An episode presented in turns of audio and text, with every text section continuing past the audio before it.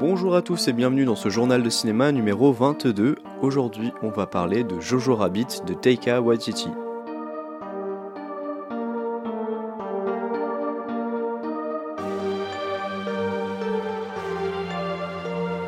Sorti en France le 29 janvier 2020, Jojo Rabbit c'est le dernier film de Taika Waititi, le désormais célèbre metteur en scène de Thor Ragnarok ou encore What We Do in the Shadows, qui a plutôt pour habitude de réaliser des comédies un peu décalées ou des films à tendance comique.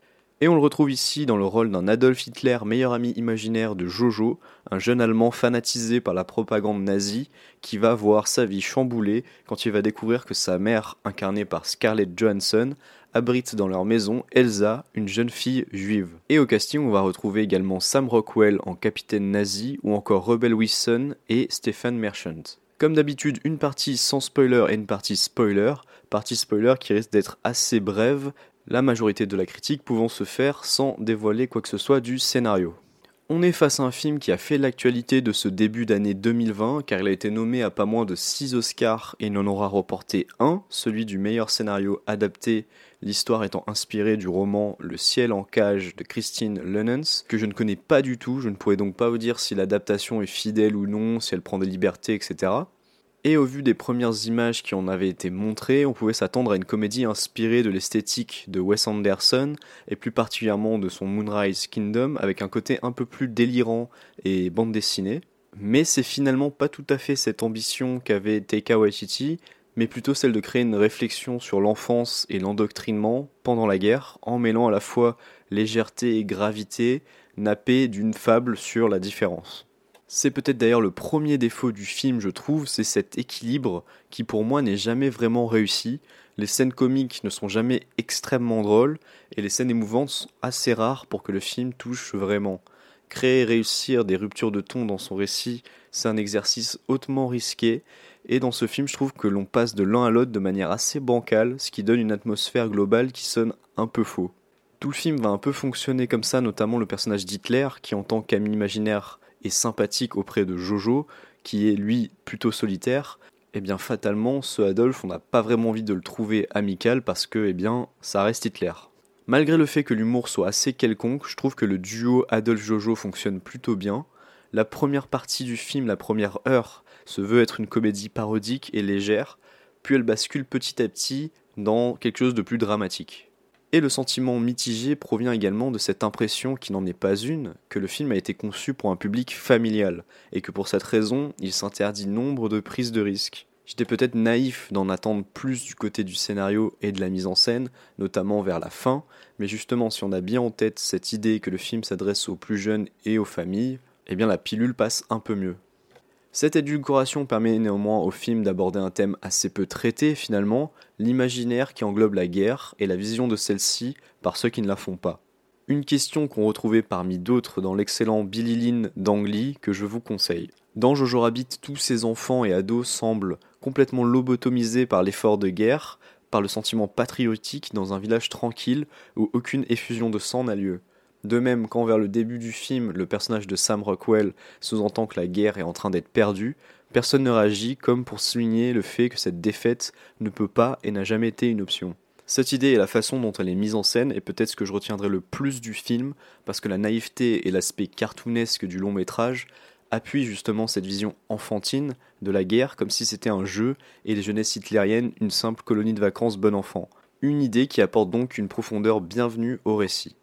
Pour ce qui est des acteurs, je trouve que chacun s'en sort assez bien. Le personnage de Rebel Wilson est particulièrement mauvais, mais c'est plus dû au scénario et à son écriture, avec des blagues notamment complètement éculées et déjà vues.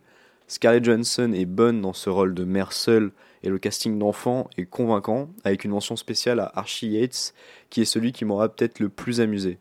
Mention spéciale également à Thomasine Mackenzie et à son personnage d'Elsa, qui est un personnage qui lutte par son intelligence et son humour contre sa condition de victime du nazisme et qui, malgré l'horreur de sa situation, apporte du positif et de la combativité. Concernant la mise en scène, j'ai l'impression que Taika s'est bridé et n'a jamais réussi à totalement imposer un style. Les idées un peu cartoon et BD sont finalement présentées par pointe et parfois arrivent de manière un peu forcée dans des scènes où jusqu'ici l'ensemble se voulait assez classique. Pareil pour l'utilisation des morceaux de Bowie et des Beatles, qui sonnent un peu faux et faciles à mon goût dans cet univers-là, mais ça fonctionne malgré tout. Et on va passer à la mini partie spoiler. Pour passer directement à la conclusion, rendez-vous à 7 minutes 27.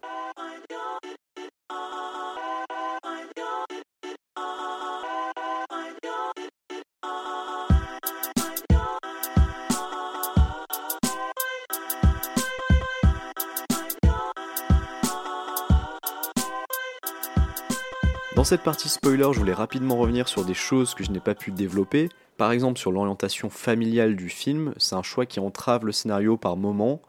La mort de Rosie, la mère de Jojo, est mise en scène d'une façon tellement suggestive et peu démonstrative, que ce soit dans son illustration ou dans l'impact qu'elle a sur le personnage de Jojo, qu'elle réussit peu à émouvoir, voire pas du tout, le spectateur. Idem à la fin du film où les Américains finissent par arriver dans la ville et s'ensuit un affrontement qui est censé justement montrer de front ce qu'est la guerre et qui reste bien trop sage pour être totalement crédible. Aussi, le personnage d'Hitler, qui finira également par se rapprocher de l'original en devenant de moins en moins sympathique, aurait pu lui aussi basculer dans quelque chose de carrément terrorisant, mais malheureusement à Hollywood, tout ça est bien trop violent pour nos petites têtes blondes. Également, la toute dernière séquence m'a un peu interloqué par sa légèreté, un peu bébête, avec les deux personnages principaux qui dansent au milieu des décombres et des morts. Ok, les nazis sont terminés et la vie redevient belle, dans les faits, mais cette négation de ce qui se passe hors champ me paraît un poil stupide, comme si placer la chanson de Bowie était plus importante que la cohérence. Une dernière remarque, j'ai trouvé que la relation entre Elsa et Jojo se révélait assez plate finalement, le concept de l'être et le rapport amour-haine du début sont pas inintéressants, mais au final je crois qu'il y avait peut-être plus à faire. À force d'empiler les pistes et les idées, le film s'éparpille un peu et ne les exploite pas à fond, que ce soit le faux Adolphe, la relation mère-fils ou justement celle des A et Jojo.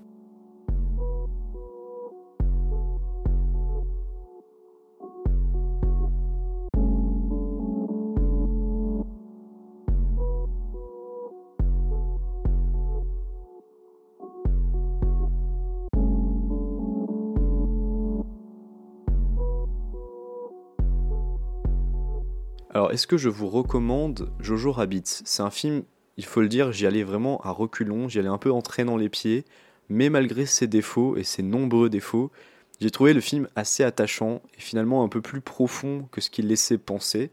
Pourtant, j'ai beaucoup de mal à croire que c'est un film qui restera dans les mémoires, et j'ai un peu de mal à comprendre comment on a pu le retrouver nommé à l'Oscar du meilleur film cette année devant Ad Astra par exemple. C'est une œuvre relativement inoffensive qui comblera sans doute les enfants et les jeunes ados à qui elle est destinée, mais qui pêche par son manque de risque et de folie. Les différentes idées qui parsèment le film, et notamment celle de l'ami Hitler imaginaire, ne parviennent pas à insuffler le supplément d'âme qui aurait permis au film d'être plus qu'un divertissement familial gentillé, et voir ce scénario obtenir un Oscar m'interroge pas mal, bien que les Oscars n'ont jamais été un gage de qualité, bien évidemment. En bref, pas un mauvais moment que ce Jojo Rabbit, mais un film assez oubliable qui ne tient pas toutes les attentes qu'on aurait pu lui prêter, sympathique, sans immense qualité ni immense défaut. À voir si jamais vous ne pouvez pas vous empêcher de vous faire votre propre avis, tout en n'oubliant pas que ce film s'adresse quand même à un public plutôt jeune. Et c'est tout pour ce journal de cinéma numéro 22. Je vous remercie de m'avoir écouté. Vous pouvez retrouver le podcast sur toutes les plateformes d'écoute, Podcast Addict, Spotify, Deezer, Apple Podcast et bien d'autres. J'espère que vous avez pris du plaisir à m'écouter. Et moi je vous dis au prochain épisode. Bye bye.